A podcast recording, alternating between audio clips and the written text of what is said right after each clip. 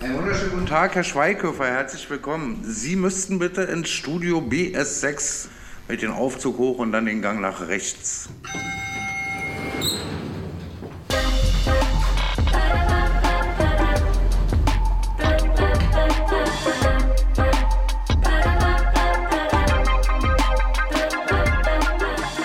Ihr seid gelandet bei Link in Bio, die Geschichte meines Lebens. Ich bin Samira El-Wasil. Und ich bin Friedemann Karik und zusammen interessieren wir uns insbesondere für Geschichten und Narrative und noch mehr für die Selbsterzählungen. Und heute haben wir einen Gast mit einer ganz besonderen Geschichte. Girl, you know it's true. Entschuldigung. Uh, uh, uh, I love you. Ich war kurz abgelenkt, darüber sprechen wir gleich. Kurzer musikalischer Vorgriff. Wir haben jetzt jemand hier, dessen Geschichte, glaube ich, viele Leute vermeintlich kennen. Wir glauben aber, dass seine Geschichte vielleicht eine ganz andere ist. Matthias Schweighöfer. Herzlich willkommen. Ich grüße euch beide. Hallo. Hallo. Danke. Das ist Hallo. aber nett, dass du ja, uns beide Ich grüße euch beide. Ja. Wir, wir grüßen dich auch beide. ja. Ausgewiesenermaßen beide. Ähm, über dich. Alle, beide. Also alle drei grüßen sich jetzt. Wir grüßen uns alle. Fantastisch. Das geht ja gut los. Über dich wurde und wird unglaublich viel geschrieben, wurde und wird unglaublich viel gesagt. Und wir halten es hier so, dass wir möchten, dass unsere Gäste sich selber vorstellen können und sollen. Deswegen, Matthias, sag uns, wer du bist. Ja, äh, hallo, mein Name ist Matthias Schweighöfer. Ich bin geboren in Anklam. Äh, ich äh, bin 42 Jahre alt, ein Meter, also ich denke, ich bin 1,80 Meter groß. Wahrscheinlich sind es nur 1,79 Meter, 78,5, aber äh, 1,80 Meter groß. Ähm, ich habe zwei Kinder,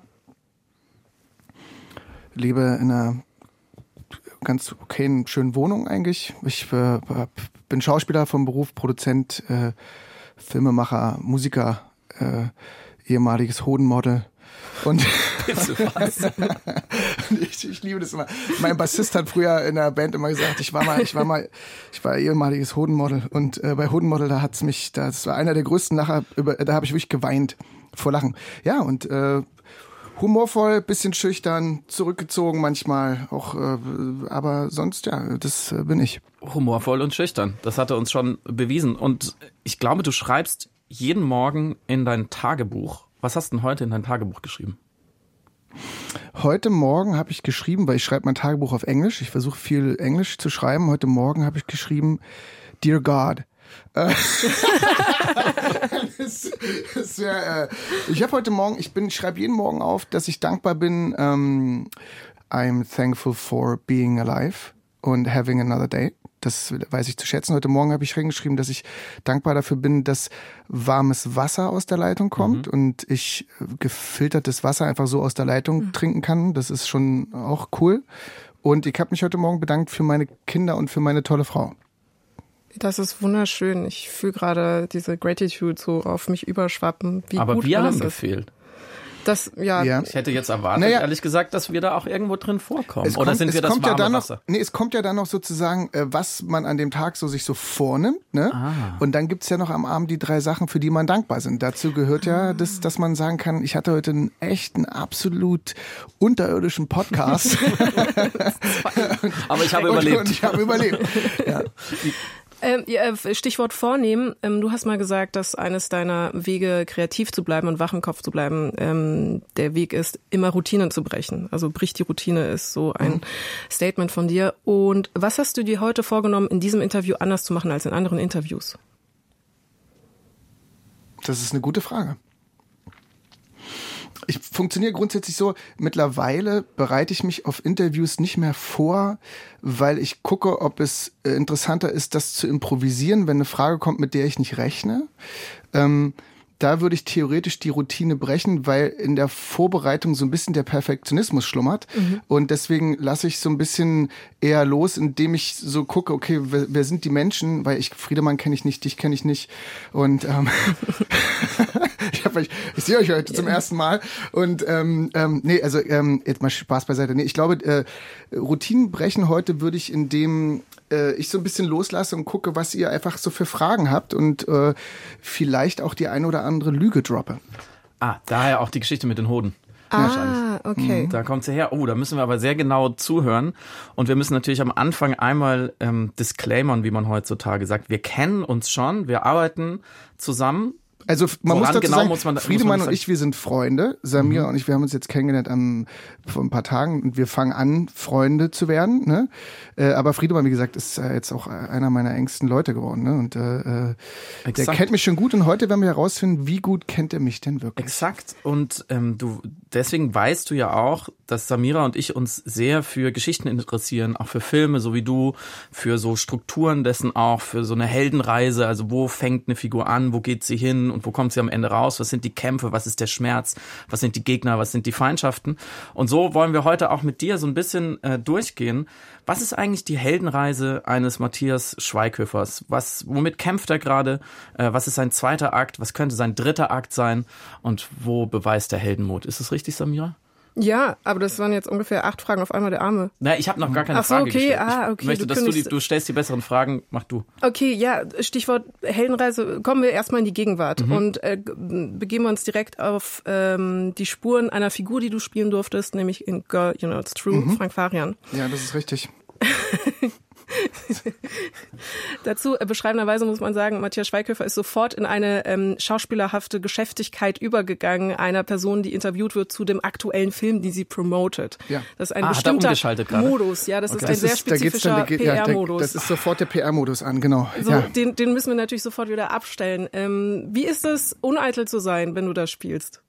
Weil lange, seltsame Perücke und hessischer, saarländischer Dialekt, den Ja. du drauf geschafft hast. Ja, richtig, mein Lieber, richtig. Ja, mal.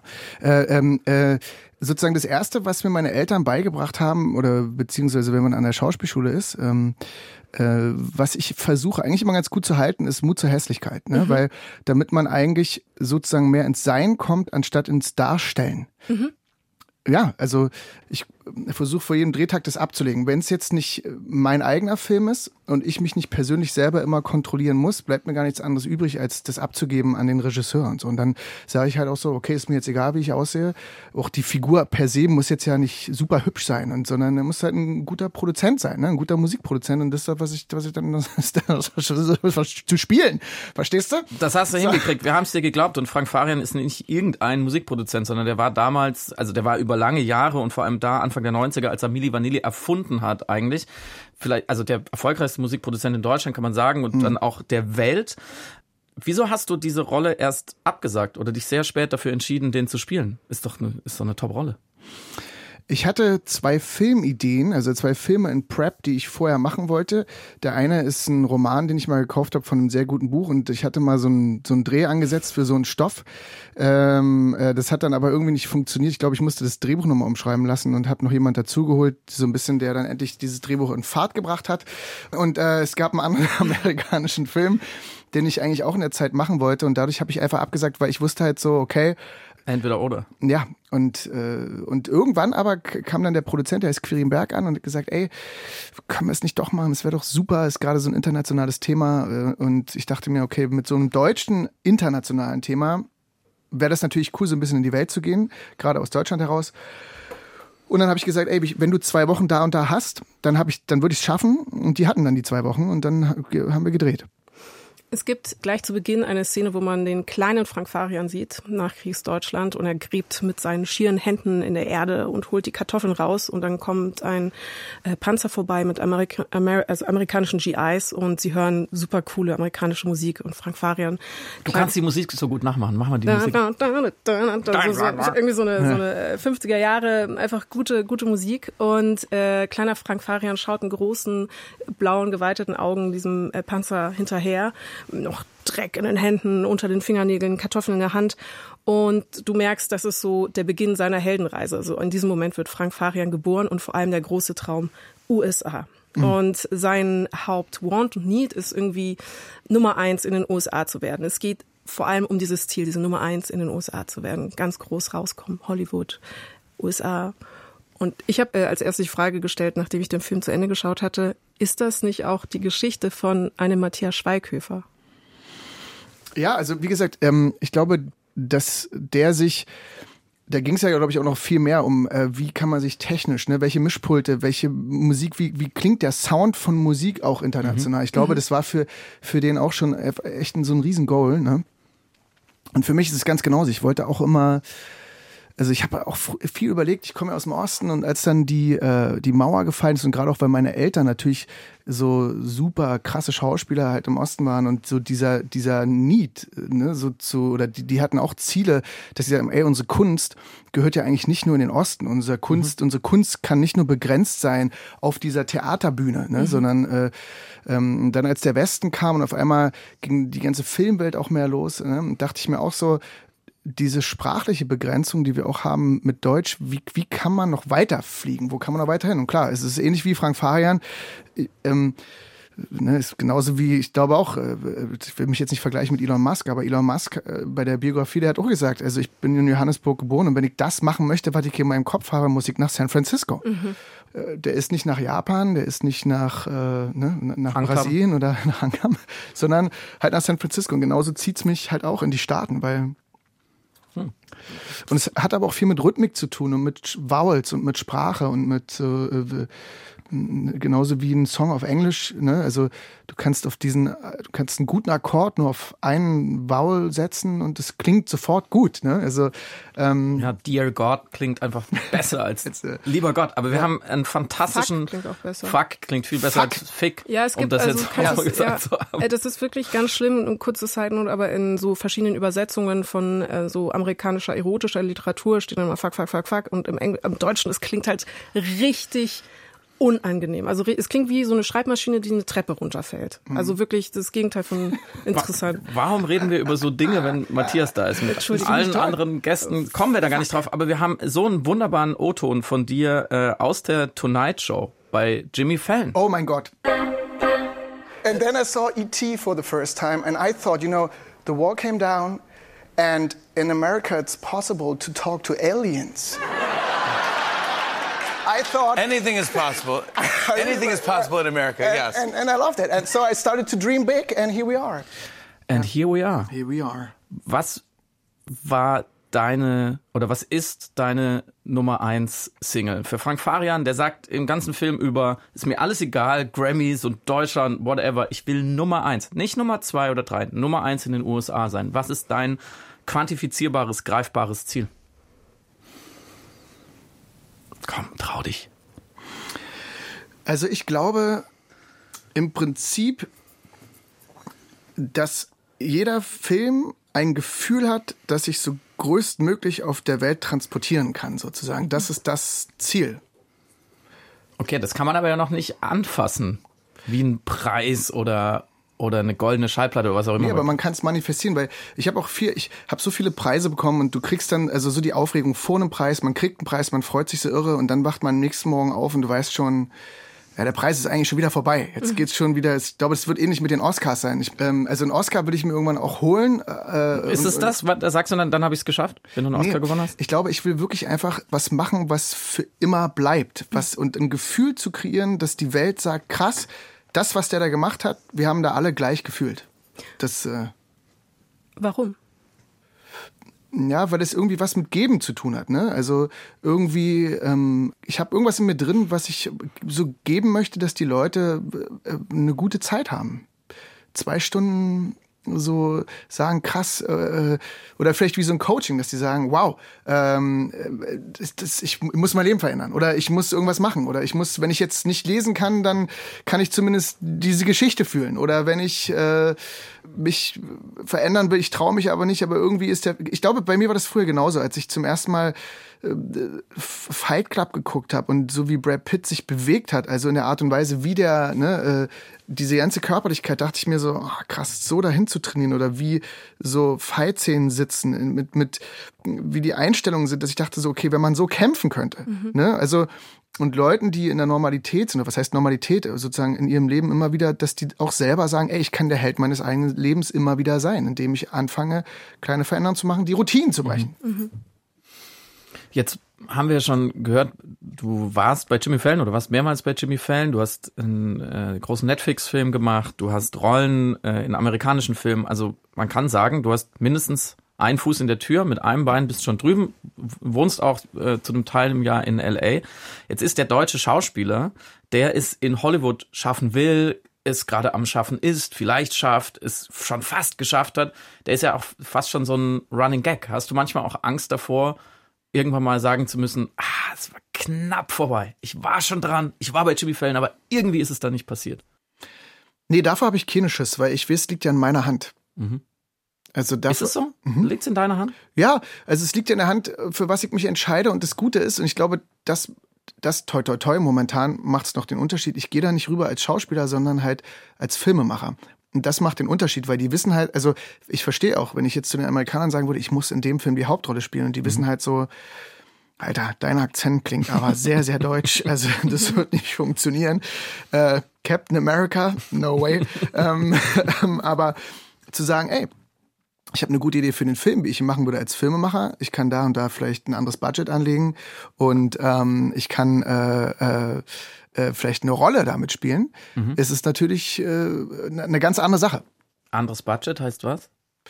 Naja, sozusagen, dass du halt nicht 150 Millionen ausgibst, sondern sagst, du machst einen Film für vielleicht 30 Millionen oder für 40 oder für 20 oder ne? Ah, aber made in Germany und das ist ein Qualitätssiegel dann auch. Ja, oder halt so, also dass du sagen kannst, okay, wie kann ein Film für 20, 30 Millionen aussehen wie 150? Ist ja auch ein gutes Ziel. Ah, das ist schlau. Ich bin, ich hänge immer noch ein bisschen ähm, bei der Intention des Gefühlverbreitens äh, Mhm. fest, äh, weil weil ich es wunderschön finde, dass du im Grunde gerade geantwortet hast, dass das fast was altruistisches ist. Also dass du möchtest, dass alle eine gute Zeit und ein gutes Gefühl haben oder viele Dinge fühlen beim Rezipieren deiner Geschichten, die du ihnen schenkst. Und ich würde gerne aber noch ein bisschen weiter bohren, noch mehr nach dem, was dich antreibt, andere Menschen dazu bringen zu wollen, Dinge zu fühlen, so wie du es dann als Kind auch mal getan hast. Woher kommt diese Motivation? Weil es ist sehr anstrengend, es ist manchmal eine undankbare Arbeit ähm, und es ist extrem schwer, Menschen zum Fühlen zu bringen. Also in Deutschland zum Beispiel sowieso, das wissen wir, in den USA ist es auf jeden Fall einfacher. Wir haben sehr viele äh, Menschen, die wissen, wie sie Menschen dazu bringen, Dinge zu fühlen, auf verschiedene Arten, in den verschiedenen Disziplinen. Und dennoch hast du dir diese eigentlich nobelste und schönste Aus Aufgabe gesucht, die aber halt krass schwer in Deutschland zu realisieren ist und in den USA auch nicht unbedingt leichter ist. Woher ist die Motivation? Was ist der Motor? Puh, das ist eine gute Frage. Ähm, Ja, das ist hier nicht äh, das ist der übliche Sport. nee, ist gut. Mm, Ich glaube, es hat damit zu tun, dass man, äh, dass sich, äh, wenn man jemanden fragt, sag mal, weißt du eigentlich so, wer du bist? Ne? Oder, oder fühlst du dich so gesehen? Ne? Wie, wie ist das? Also, ne, also, ähm, und ich persönlich kann das auch gar nicht über mich, so, könnte das über mich gar nicht wirklich beantworten. Ne? Mm. Aber ich glaube, durch so einen Film und durch so eine andere Realität, ne, durch dieses eingeladen zu werden, in einer anderen Realität was zu fühlen, was trotzdem Teil deiner wirklichen Realität ist, kann es dir irgendwie so ein bisschen ermöglichen, dass man äh, jemand was gibt, dass der halt irgendwann weiß, ah, ich fühle mich gesehen. Ich bin irgendwie auch nicht alleine. Ich sehe eigentlich in dieser anderen Realität Teile meines Lebens ähm, und wie schön das ist, weil da sind die Teile total vielleicht geliebt und äh, gesehen. Und äh, ah, okay, vielleicht hilft mir das ein Stück, mich besser kennenzulernen, auch wenn es nicht die Wirklichkeit ist. Äh, Und im Märchen ist das Ende eigentlich gut. Wie wäre es, wenn ich das übersetzen könnte auf meine Realität und ich mache immer den kleinen Schritt zu sagen, ey, am Ende wird's auch für mich gut, weil es ist eine Frage der Perspektive. Du bist ein Seelsorger, dachte ich gerade. Du hast es gerade Coach, nee, du hast es Coach genannt. Es ist eigentlich Seelsorge. Man sorgt sich um die Seele und wo sie zu Hause ist. Weil ich habe nämlich eine These zum amerikanischen Kino, die Ja? ich gerne mit dir teilen würde. Okay. ob sie mit dir äh, resoniert. Also pass auf. Ähm, ich glaube, im Endeffekt geht es zum Beispiel bei E.T., aber auch bei den großen Science-Fiction-Stoffen, bei den großen Action-Stoffen, die so aus den USA kommen und eigentlich nur aus den USA, die wir gar nicht so hinkriegen, geht es am Ende unter diesen Schichten von äh, Raketen und Monstern und K Kampf und, und so, geht es eigentlich immer um Familie und Heimat und ein Zuhause. Das wird da immer wieder erzählt. Und deswegen wäre meine These zu dir, du kannst auch sagen, wenn es Quatsch ist, dass du immer wieder ein Zuhause erschaffst, eine, eine Familiensituation, ein, eine Geborgenheit in diesen Filmen. Das ist das, was du suchst, weil du selbst auch als Mensch danach suchst. Matthias Schweighöfer hat sich sehr weit zurückgelehnt, sehr genau zugehört. Jetzt habe ich Angst. Das ist eine sehr interessante These. ähm, ähm, das geht nicht ähm, gut los. Eine Story zu dieser These. Ich habe äh, zwei Produzenten, mit denen habe ich einen Film gemacht, der heißt Heart of Stone mit Gal Gadot. Und diese zwei Frauen, eine davon war die 15 Jahre die äh, rechte Hand von Steven Spielberg. Mhm. Und ähm, die hat mit dem Schindlers Liste gemacht und so. Und äh, die heißt Bonnie. Und Bonnie ist eine sehr, sehr lustige Frau. Die, die ist der absolute Wahnsinn. Das ist so eine Frau, die, die, die beim Justin Timberlake Konzert so durchdreht, dass sie sogar rausgetragen wird. ähm, ähm, äh, äh, die ist aber sehr, sehr lustig. Und wir haben damals, äh, weil wenn man zu Pixar geht, kriegt man Analysen über Drehbücher, was immer deine Geschichte wäre. Und E.T. wie sozusagen ist eines meiner absoluten ähm, äh, Lieblingsstoffe, ne? weil das ist schon richtig mit dem Zuhause und mit Familie. Das ist großer Teil, weil es viel mit Sicherheit zu tun hat. Äh, wir haben aber eine Analyse gemacht und das Krasse ist, die These, die auch Steven Spielberg in seinen Filmen hat, ist, der Grundmotor ist immer Kommunikation. Mhm. Das ist die absolute Basis. Dann kommt zu Hause, dann kommt Familie, aber die, die Grundthese ist immer in der Kommunik die Kommunikation.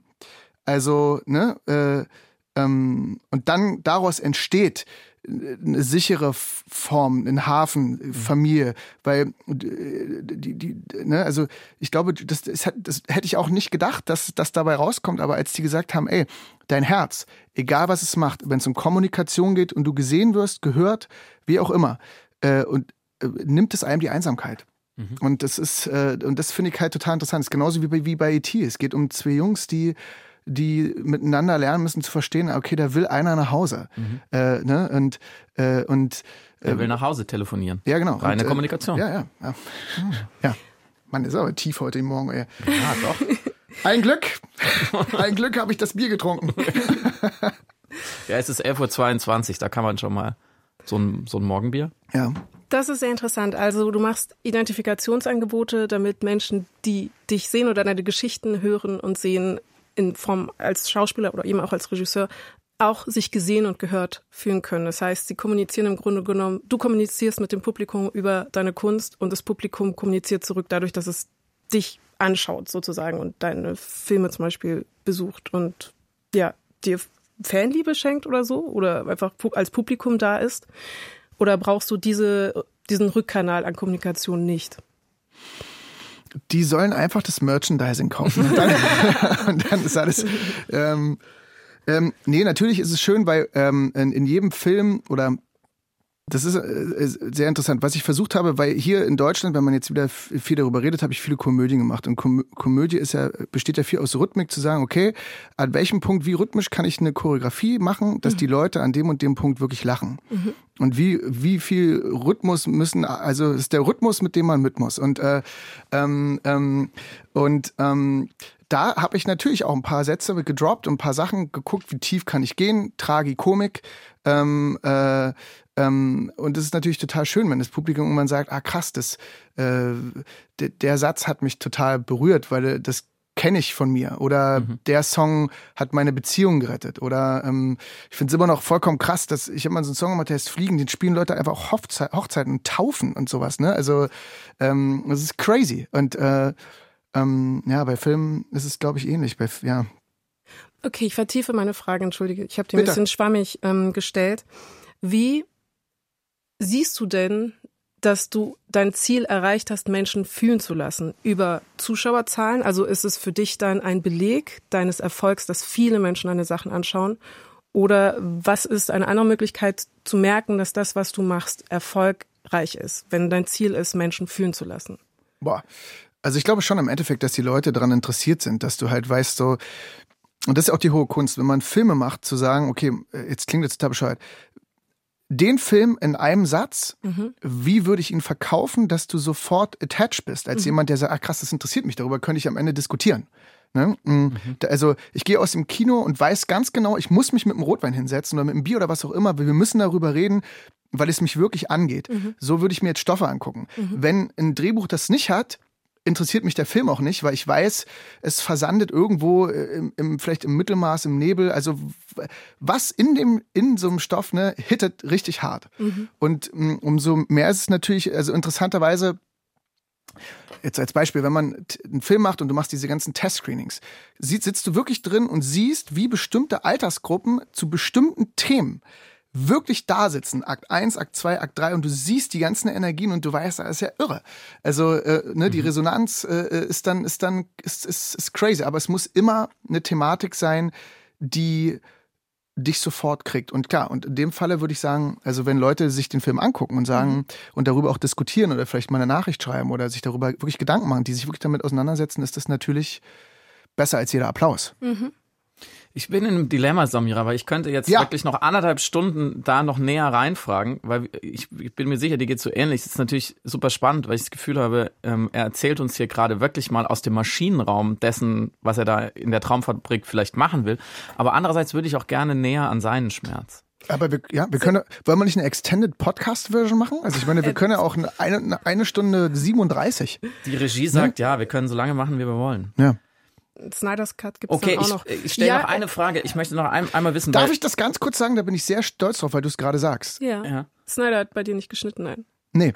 Aber heute Morgen bin ich aufgewacht mhm. und ich habe gestern an meinem lieben Freund Zack gedacht und heute Morgen schickte er mir ein Herz. Oh mein Gott. Und dann guckte ich auf mein Telefon und er hat nur ein Herz geschickt. Und ich liebe ihn dafür.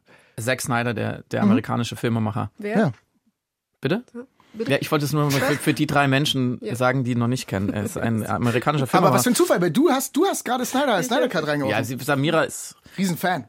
Matthias möchte weiter weg vom Mikro, sagt die Regie. Möchte, okay. Tick, tick. Sollen wir, soll nee, nee, hier ist perfekt. Hier ja? fühle ich mich richtig wohl. Ja, ich finde gut, wenn du nach vorne und nach hinten gehst. Ja, das ist, mm, ich du hast, euch reinkriechen. Ich möchte, ich ne? möchte noch eine Frage zum Handwerk stellen, weil, ja. weil mich das ähm, interessiert hat, weil du gerade von, von Komik gespr gesprochen hast und wie man sie herstellt.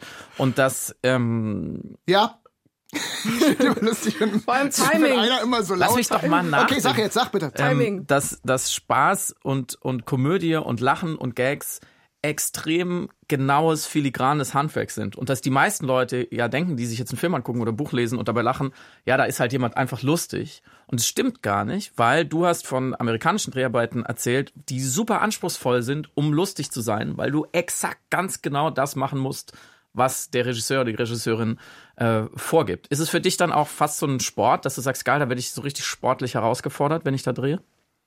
Absolut, weil du musst sozusagen, da, da geht es wirklich darum, es ist halt Teamwork, ne? Wenn also sozusagen wie so ein, wie so ein Uhrwerk, ne? Wenn da einer nicht funktioniert, dann ist alles für den Arsch, ne? Und du, man muss sich angucken, man muss mhm. sich zuhören, man muss genau wissen, wie man setzt, also, ne? Und sich ein bisschen zurücknehmen und das, das Team muss so gut funktionieren, dass alle am Ende eigentlich den Joke delivern.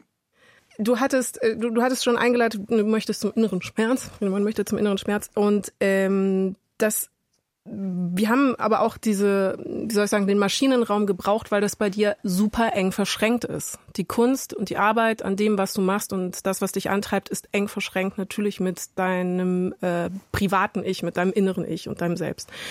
Und wir haben jetzt auf der einen Seite deinen Antrieb, Menschen fühlen zu lassen, als zweites der Aspekt der Kommunikation. Aber was ist der größte, größte Schmerz, der bedingt, dass du dich auf die Heldenreise begeben hast, Menschen fühlen zu lassen? Mhm. Wo tut's weh, Matthias? Ach, fuck you. Äh, ähm, ich glaube, der Schmerz hat sozusagen, also ähm, wenn es, ähm, äh, ich glaube, der Schmerz ist sozusagen eigentlich eher, ich bin jemand, ähm, so Einsamkeit, alleine sein und loslassen ist schon so eine Thematik, ne? Oder beziehungsweise weggestoßen zu werden, ne? Mhm. Ja. Nicht gesehen zu werden oder wirklich aktiv ähm, weggedrängt zu werden oder allein gelassen zu werden, zurückgelassen zu werden?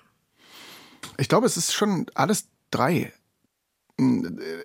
Ich finde es interessant, so bei meinen Kindern ist es so, also äh, wenn ich jetzt zum Beispiel, ich achte total darauf, dass ich meine Kinder nicht wegstoße Und wenn ich jetzt sage, so ihr müsst das jetzt alleine machen, dann versuche ich denen das Gefühl zu, auch zu vermitteln, dass die auch fühlen dürfen, ah ja, okay, wir müssen jetzt mal alleine sein mhm. aus dem und dem Grund, damit sie das eigentlich in ihrem Gehirn ne, vom limbischen System ins äh, in Frontalkortexlappen äh, äh, einfach trainieren können, Brücken bauen und so an sagen, ah okay, es ist gar nicht schlimm, es ist, ah ja, ich verstehe ja, ist auch cool, alleine zu sein. Das ist ja richtig schön. Man kann da so viele Sachen machen und so. Ist echt, ja, alleine sein ist nichts Schlimmes. Und weggestoßen werden äh, fühlt sich nicht doof an, sondern es heißt einfach nur, ah ja, es geht gerade nicht, aber es hat nichts mit mir zu tun, es ist nichts an mir falsch, sondern äh, äh, es ist eigentlich alles okay. Ne? Und dass das gesund bleibt. Und ich glaube, äh, ich mag sozusagen im Filme machen so dieses Gefühl, ja, einfach äh, ähm, ähm, der Gemeinschaft. Ja, der schon. Verbundenheit.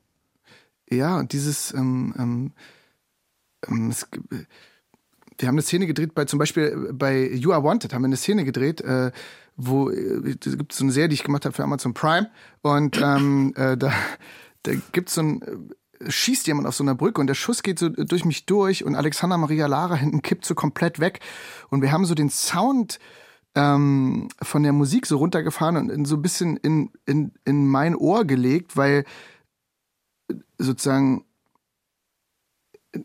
den Zuschauer mitgenommen in die Welt von dem Hauptdarsteller und hinten kippt die Frau weg und du weißt, du wirst dich das nicht überleben.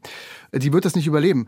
Und das war für mich so, wo ich das so sehe, denke ich mir auch so, äh, so, das ist so berührt, also ich sitze dann wirklich da und meine Freundin Alexandra Maria, wir kennen uns ewig, seitdem mhm. wir 17, 18 sind und trotzdem merke ich dann so krass, wenn du dann alleine zurückbleiben müsstest, ne, oder, oder mhm. so Verlust loslassen, ähm, ist das so ein, so krass, das so zu fühlen, ne, und so zu sehen, so, ah, nee, mhm. ich muss es in meinem Leben richtiger machen. Ich darf den Schuss, was auch immer, so diese Verletzung gar nicht setzen. Ja, und deswegen ist eigentlich so, glaube ich, auch so dieses Alleine sein, wegstoßen. Kannst du nicht gut alleine sein? Ähm, nee, ich kann tatsächlich nicht gut alleine sein. Ich bin, ich, ich, also ich versuche alleine zu sein, aber ich, äh, ich bin nicht gut im Alleine sein. Hat sich das verändert, seitdem du in einer neuen Beziehung bist? Ja, also ich kann nicht gut alleine sein. äh, ähm, ähm, ähm, und ich habe eine ganz tolle, tolle, tolle Frau da an meiner Seite und die ist aber großer Fan auch von Freiheit. Mhm. Und äh, ich bin so am Üben, so loslassen und, und äh, äh, Leute gehen lassen und dann äh, drehe ich mich um und gucke so, was ich als Erwachsener Mann alleine in meiner Wohnung so machen kann.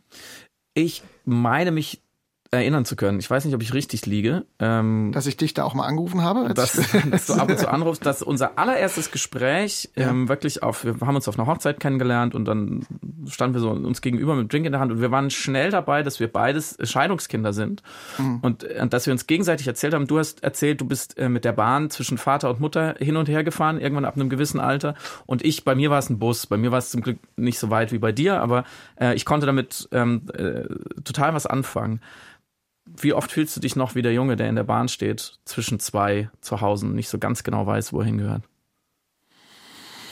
Mm, es gibt so einen neuen Satz, den ich sage, den ich eigentlich ganz gut finde, der mir äh, auch hilft, so ein bisschen mich wieder so zu, zu balancieren.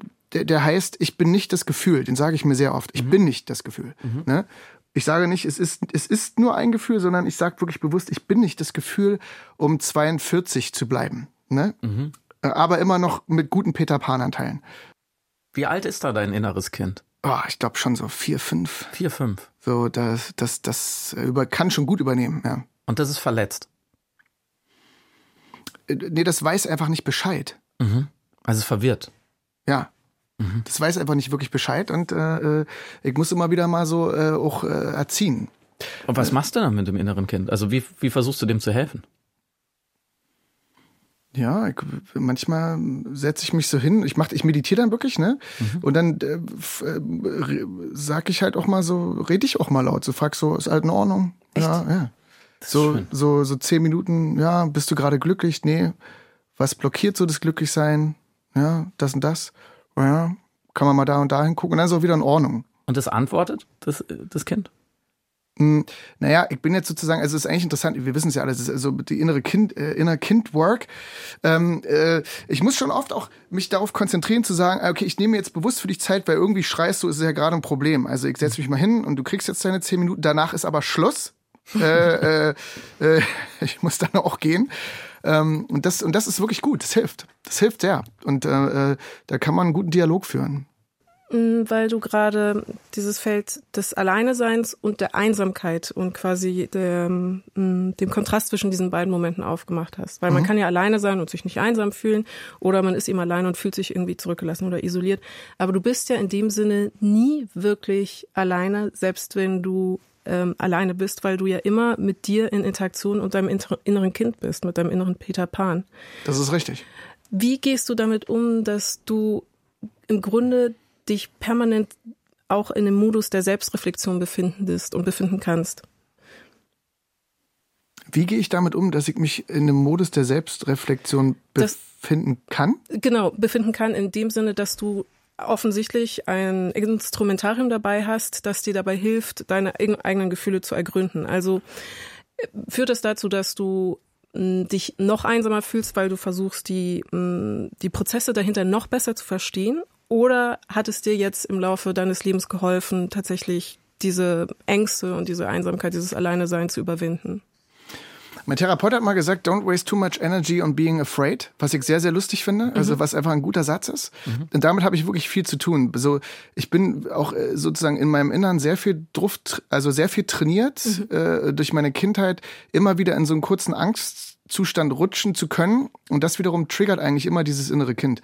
Und dadurch ist diese Selbstreflexion natürlich immer super wichtig, aber auch irre anstrengend, weil seitdem ich selber Kinder habe, ne, ja. ähm, ist es halt so, also ich, manchmal sitze ich halt auch da und also, also die Zustände, wo ich früher ganz simpel mir die Playstation angehauen habe und irgendwelche geilen Spiele rauf, ein bisschen Schokokrossis und, und, und eine zwei Liter Cola, ja. weißt du, äh, äh, diese Momente, dass ich wirklich in denen so bin und mir das erlauben kann, so eine halbe, dreiviertel Stunde, boah, die sind ultra schwer. Also das ist, das, ich merke das immer wieder. Selbst wenn ich spiele, drifte ich auch so richtig ab, wenn ich das mal wirklich mhm. bewusst versuche zu setzen. Ne? Und das ist, ähm, ähm, aber auch keine Antwort auf deine Frage. Nee, das, das macht nichts. Das macht Man muss hier keine Fragen wirklich beantworten. beantworten. Jetzt, du hast schon erwähnt, du äh, bist in einer Beziehung auch schon länger mit äh, Ruby O'Fay. Ihr sprecht da ja auch offen darüber. Ihr gebt Interviews als Paar. Ihr sprecht auch über sowas wie Paartherapie. Ähm, würdest du sagen, du bist glücklich geworden? Dieser Junge, der verwirrt war, ist jetzt angekommen? Ähm, äh, ich glaube, ich, also ähm, ich habe auf jeden Fall ähm, bin ich bin ich auf jeden Fall glücklicher als früher, offener, herzlicher und wärmer. Das ist auf jeden Fall, aber äh, auch nach wie vor. Also ähm, äh, äh, Ruby ist auch, auch echt eine irre Persönlichkeit, ne? Und ich liebe die über alles. Und aber ähm, ich glaube, ich fühle zum ersten Mal wirklich so eine richtige Beziehung auf Augenhöhe in Form auch der Kommunikation. So, ich, ich kannte das früher nicht. Früher waren wir, war ich auch, also also meine Hauptzeit zwischen 20 und 40 war halt, ich habe ich hab manchmal 250 Drehtage im Jahr gehabt oder Konzerte gespielt oder war nur weg oder mhm. wenn ich weg war, bin ich schnell zu den Kindern und habe versucht Papa zu sein oder dann noch versucht ein guter Freund für die Mutter meiner Kinder oder in diesem oh, das war, ne? Und was ich aber gelernt habe durch Ruby ist, wenn beide Menschen sich entscheiden eine Beziehung zu führen, und immer wieder in die Kommunikation gehen, dann hast du immer eine Chance, glücklich zu sein eigentlich in dem Moment, weil das ist eigentlich ein total schöner Zustand. Wäre das ein Film, dann wären wir jetzt ungefähr beim sogenannten Midpoint, mhm. habe ich das Gefühl. Mhm. Und ich würde jetzt einmal sozusagen feststellen, dass ich äh, die Reißleine ziehen, weil es ist jetzt vorbei. Ja, es ist reicht. Es ist den Saal verlassen. Es ist jetzt alles jetzt schiefgelaufen, was schieflaufen kann. Findest du es auch ähm, so beeindruckend, dass ein, wirklich ein Star sich einfach hinsetzt und über sein inneres Kind spricht und über seine Gefühle und Verletzungen und seine Beziehung? Also ich, ich, ich hatte das mir erhofft, aber ich finde es dann schon krass oder? Ja, wenn die Bild daraus eine Schlagzeile macht, dann sprechen wir uns das wieder. Das machen wir auf jeden Fall. Ne? Also die. Du aus deiner Überraschtheit spricht, dass du natürlich den Kontrast aufmachst zwischen einem Star, der eine öffentliche Person ist, und gleichzeitig eine Durchlässigkeit, die sehr berührend und sehr bewegend ist an dieser Stelle. Ich hätte aber gesagt, meine Überraschung ist, dass überhaupt hier jemand sitzt und so offen und so reflektiert über seine inneren Vorgänge schreibt. Also nicht mal als ähm, Star-Person oder als Person der Öffentlichkeit, sondern ich habe selten erlebt tatsächlich, dass jemand derart transparent mit sich selbst ist und derart offen ähm, seine inneren Vorgänge mit uns, also überhaupt mit jemandem teilt. Deswegen, ich bin ganz beeindruckt. Ja, das gerade. ist toll. Und Das jetzt machen wir ihn richtig sehr. fertig. Und jetzt gibt es richtig aufs Maul. Ich habe hier eine DVD Ja, oh ähm, in der Hand, äh, auf die du dich sicher freust, die ähm, unsere tolle ähm, Redakteurin Caroline Scher mitgebracht hat. Mhm. Äh, und zwar von Soloalbum, die Original-DVD. Äh, die Komödie über Liebe, Sex und Hustensaft. Damals mit dir und Nora Tschirner nach dem Roman von Benjamin von Stuckrad-Barre. Auch nettes Detail, da steht noch drauf, mit Superpopstar Sandy von den äh, No, No Angels. Angels. Und äh, auch da haben wir einen super O-Ton von dir. Äh, der Matthias, du hast äh, zwei äh, hochkarätige Preise gewonnen. Und zwar einmal den Grimme-Preis, gerade kürzlich. Ja, und die Goldene Kamera, auch gerade kürzlich. Genau, da, ja, ja, äh, ja, stimmt. Ja. Und was ist das? äh, Hast du damit gerechnet, dass es so schnell geht mit 22, zwei so hochkarätige Preise? Ist natürlich, da kann man Mhm. eigentlich sagen, äh, das war's. Ja. ja, da kann man sich schon mal ein Haus bauen und einen Baum pflanzen. Nee, wir haben uns ja gesehen. Ich habe damit nicht gerechnet, aber ist auch nett. Hast du Preise bekommen? Jetzt haben wir ihn zerstört. Jetzt sitzt er da und schließt die Augen und leidet. Scham. Hat mir, hat mir diese Runde heute auch noch nicht so explizit. Schämst du dich? Nee, äh, ich find's so lustig. Erstens war meine Stimmfarbe damals anders und es ist 20 Jahre her und ich find's so krass, weil ähm, ich habe Stefan auch immer geliebt, ne, Raab, und ähm, in, aber zu Stefan zu gehen, das, äh, wenn ich jetzt schon wieder höre und ich höre es auch einfach, wie aufgeregt ich war, das war wirklich bei Stefan und du wusstest nie, wie Stefan sozusagen an dem Tag so ne, vorbereitet war. Und es war jedes Mal Stefan. Stefan war wirklich krass. Da weiß ich noch, wie aufgeregt ich war.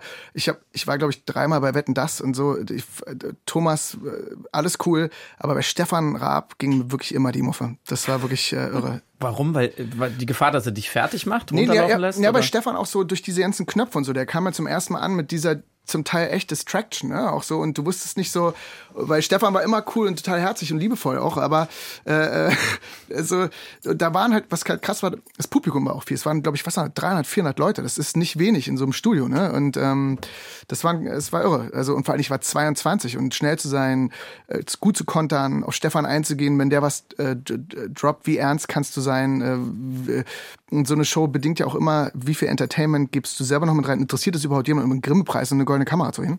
Und dann atmest du einfach sehr laut aus am Ende Ja. dieses O-Tons. Ja. Das klingt so, oh, wann ist fertig?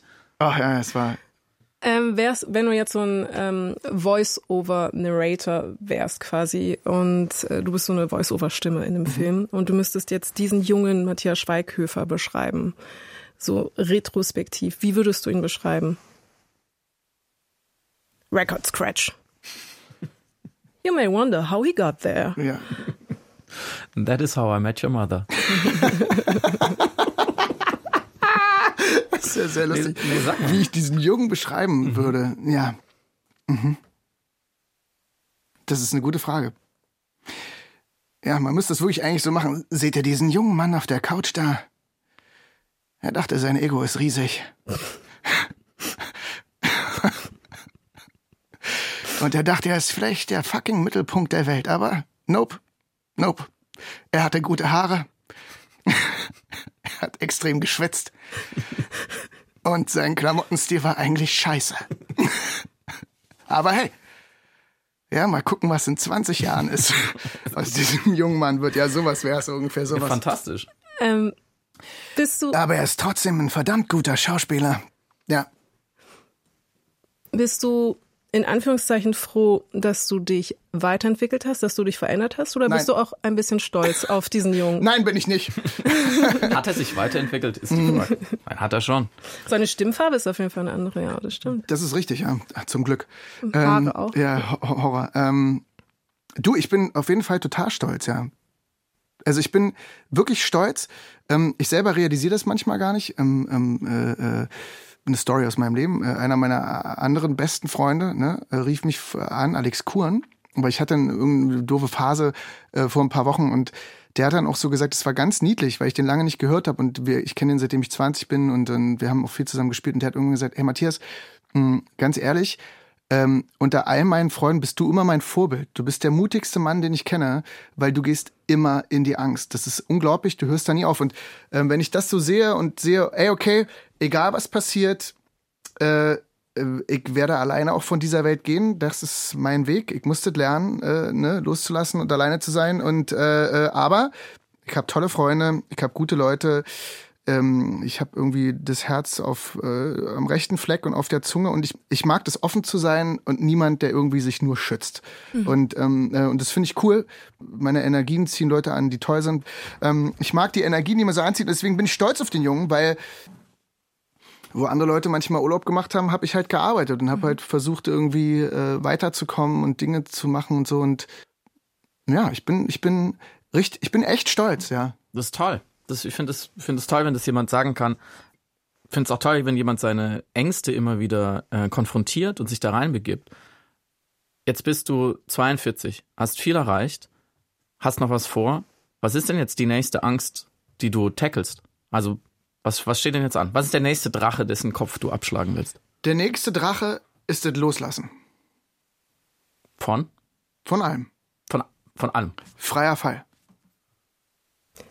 Please elaborate. Ja, freier Fall mit allem. Und was, was ergibt es dann für dein Schaffen? Also im Persönlichen kann ich mir das vorstellen, aber wie, was, was macht Matthias Schweighöfer, wenn er wirklich frei aufspielt? Künstlerisch. Boah, Alter. Also okay, das ist, äh, das ist dann natürlich, das, das ist dann, ich glaube, die Meisterschaft. Aber ich glaube grundsätzlich erstmal, das Loslassen beginnt mit, wo kann ich mir so Orte suchen oder Momente, wo man wirklich die Kontrolle loslässt und die Kontrolle weglässt, um dann einfach present zu sein und zu sagen, ja, da leuchten, leuchten ein paar rote Lampen. So wie hier. Und so, okay. Und so, okay. Fühlst du, dich jetzt, fühlst du dich jetzt frei? Hast du hier losgelassen? Ja, hier fühle ich mich gerade frei. Ja. Hier ist alles, hier fühle ich mich gerade frei. Was müssten wir denn fragen, dass du dich unfrei fühlen würdest? Das würde, das könnte, könnte, das, äh, ähm, das ist eine, auch wieder mal eine sehr gute Frage. Aber das würde jetzt nicht passieren, weil ich, weil das ist ein safer Space. Das ist schon, da haben wir schon viel erreicht. Mhm. Aber ich habe mich gefragt, ist es, wie frei ist das innere Kind schon? Und ist das jetzt vielleicht der nächste Schritt, das zu befreien? Endgültig. Und was für ein Film kommt dabei raus? Ich glaube auch, es geht grundsätzlich darum, eigentlich erwachsen zu werden und trotzdem diese Naivität nicht zu verlieren. Ne? So den naiven, euphorischen Blick aufs Leben, der aber trotzdem erlaubt, eigentlich, ähm, dass du erwachsen sein darfst. Ne? Also, und das nicht immer zu ernst. Ich denke immer noch über die Befreiung des ähm, inneren Kindes nach und ich würde vielleicht das Wort befreien ersetzen durch befrieden. Mhm. Wie machst du aus dem inneren Sechsjährigen jemand, der im Grunde dein gleichaltriger Bruder wird? Das würde ich nicht machen, mhm. sondern ich würde ihn versuchen, sechs zu lassen, mhm. aber äh, ihm beibringen, dass es okay dass es okay, also dass, dass der anders empfinden kann. Weil dieser Sechsjährige auch echt meine Driving Force ist, ne? Also mein, mein Motor. Und äh, der muss natürlich noch richtig laufen. Ne? Also, ähm, mein, mein Sohn hat, als er kleiner war, ne, hat ja so einen Geist im Zimmer gesehen. Mhm. Ich habe das erst irgendwie gar nicht ernst genommen und habe natürlich sofort angefangen zu sagen, naja, ey, ne, äh, gibt doch keine Geister. Ne? Und dann wurde der so wütend. Ne? Und dann mhm. dachte ich mir auch so, okay. Tag später sagt der Papa, da, da ist oder irgendjemand da in der Ecke. Und ich dachte mir auch so, okay, triggert das jetzt meine eigene Angst? Oder was würde ich jetzt wirklich als erwachsener Mann tun? Und dann mhm. habe ich mich neben meinen Sohn gesetzt und habe gesagt, ey, erzähl doch mal, wie sieht der denn aus? Was, was, was ist das so? Was macht der? Ja, gar nicht, der steht da so rum und guckt mich immer so an und so. Und dann haben wir uns hingesetzt und haben eine halbe Stunde über den Geist geredet und haben so geguckt, ob der vielleicht auch einfach Bock hat zu spielen. Mhm. Ja, und mein Sohn dann so, stimmt, vielleicht ist der auch. Ich meine, vielleicht hat er ja richtig Bock zu spielen und so, vielleicht spielen wir Basketball und tralala. Mhm. Und da habe ich gesehen, dass mein Sohn auf einmal seine Angst überwunden hat und ähm, hat gemerkt so, ey, Papa ist ein cooler Typ, der glaubt mir. Mhm. Mhm. Und vielleicht ist es eigentlich auch das, um wieder zurückzukommen zum Film. Ich bin jemand, und vielleicht ist das auch der Unterschied zu hier, zu, unser, zu Deutschland. Hm, wenn mir jemand eine Filmwelt vorgibt und sagt, ey, kauf ein Ticket, ich lade dich ein, kaufe ich das Ticket und buye alles. und höre, judge nicht, urteile nicht, sitz nicht drin und sag schon eine Minute, ah, es glaubt doch keiner oder ah, niemals kann es sein, ah, God, never und tralala, sondern ich sitze da und denke mir, ja, vielleicht ist ja, ist cool, okay. Ist ein interessanter, ah, ja, komm, hau rein. Und äh, vielleicht ist es genau das, erwachsen zu werden, zu sagen, ey, ich glaube, ich vertraue ähm, und äh, ich lasse das los, ne? Weil, äh, wie gesagt, ich bin jemand, ich liebe das an den Filmen und oftmals zum Beispiel, wenn Kritiker sagen, ah, naja, das war aber auch wieder zu hoch. Also, ne, hier gibt es so viele Leute, die sofort, und das zum Beispiel auch in unserer Beziehung, ne? Ruby hat zu mir am Anfang gesagt, ey, deine Wertung zu allem und geht mir so auf den Sack. Du mhm. wertest und beurteilst so schnell.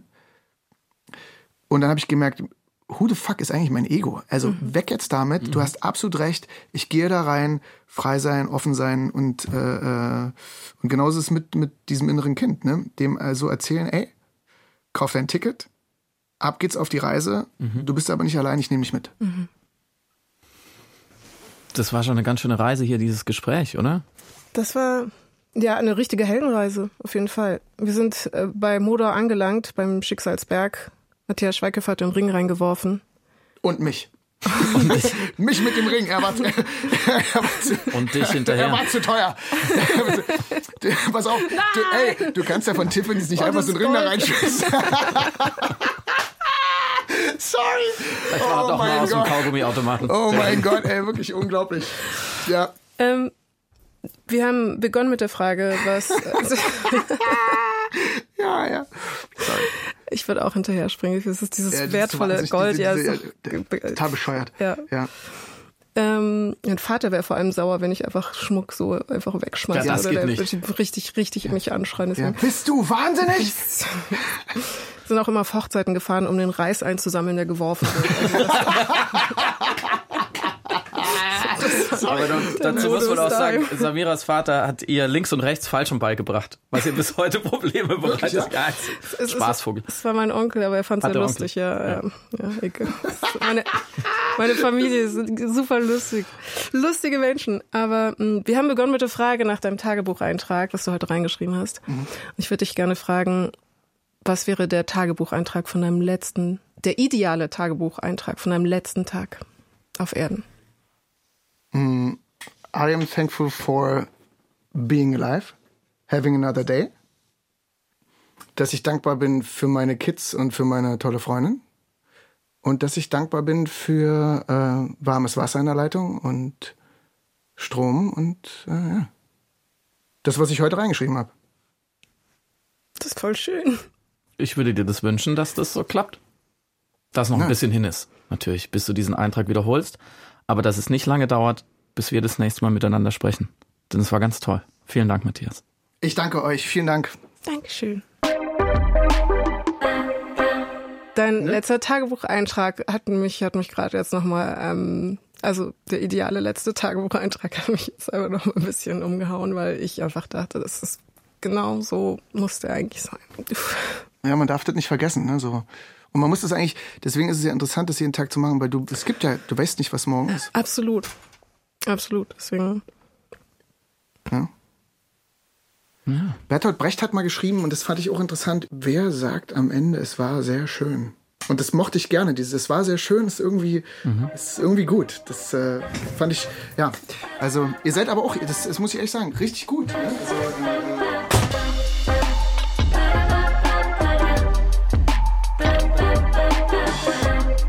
in Bio, die Geschichte meines Lebens ist ein sechsteiliger Podcast vom Deutschlandfunk Kultur. Jeden Donnerstag gibt es eine neue Folge. Redaktion hatten Caroline Scheer und Christine Watti. Tontechnik Sonja Maronde, Martin Eichberg und Frank Klein. Musik Jan Fraune.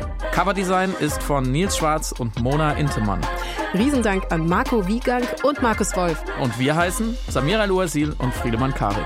Wenn euch der Podcast gefallen hat, abonniert uns gerne, gebt uns Sterne, empfiehlt uns weiter, gebt uns eine gute Bewertung. Wir freuen uns sehr. Herr Schweighöfer, ich hoffe, es hat Ihnen bei uns gefallen. Wie war es dann? Ähm, also, ich kann mich nicht beklagen und es gab auch was zu essen. Und, äh, äh, hallo? Schönen Tag, vielen Dank. Es war sehr schön. Wunderbar, danke. Tschüss. Hey Samira, hey Friedemann, hier ist Christine. Ähm, erstens Glückwünsche zu dieser aktuellen Link in Bio-Folge und zweitens habt ihr noch einen kleinen Werbeplatz für einen Kulturpodcast? Ist eine rhetorische Frage. Ich hinterlasse das einfach mal kurz hier. Mein Name ist Christine Watti. Ich bin vom Kulturpodcast Lakonisch Elegant, der immer donnerstags erscheint und den ich euch natürlich sehr, sehr gerne ans Herz legen möchte.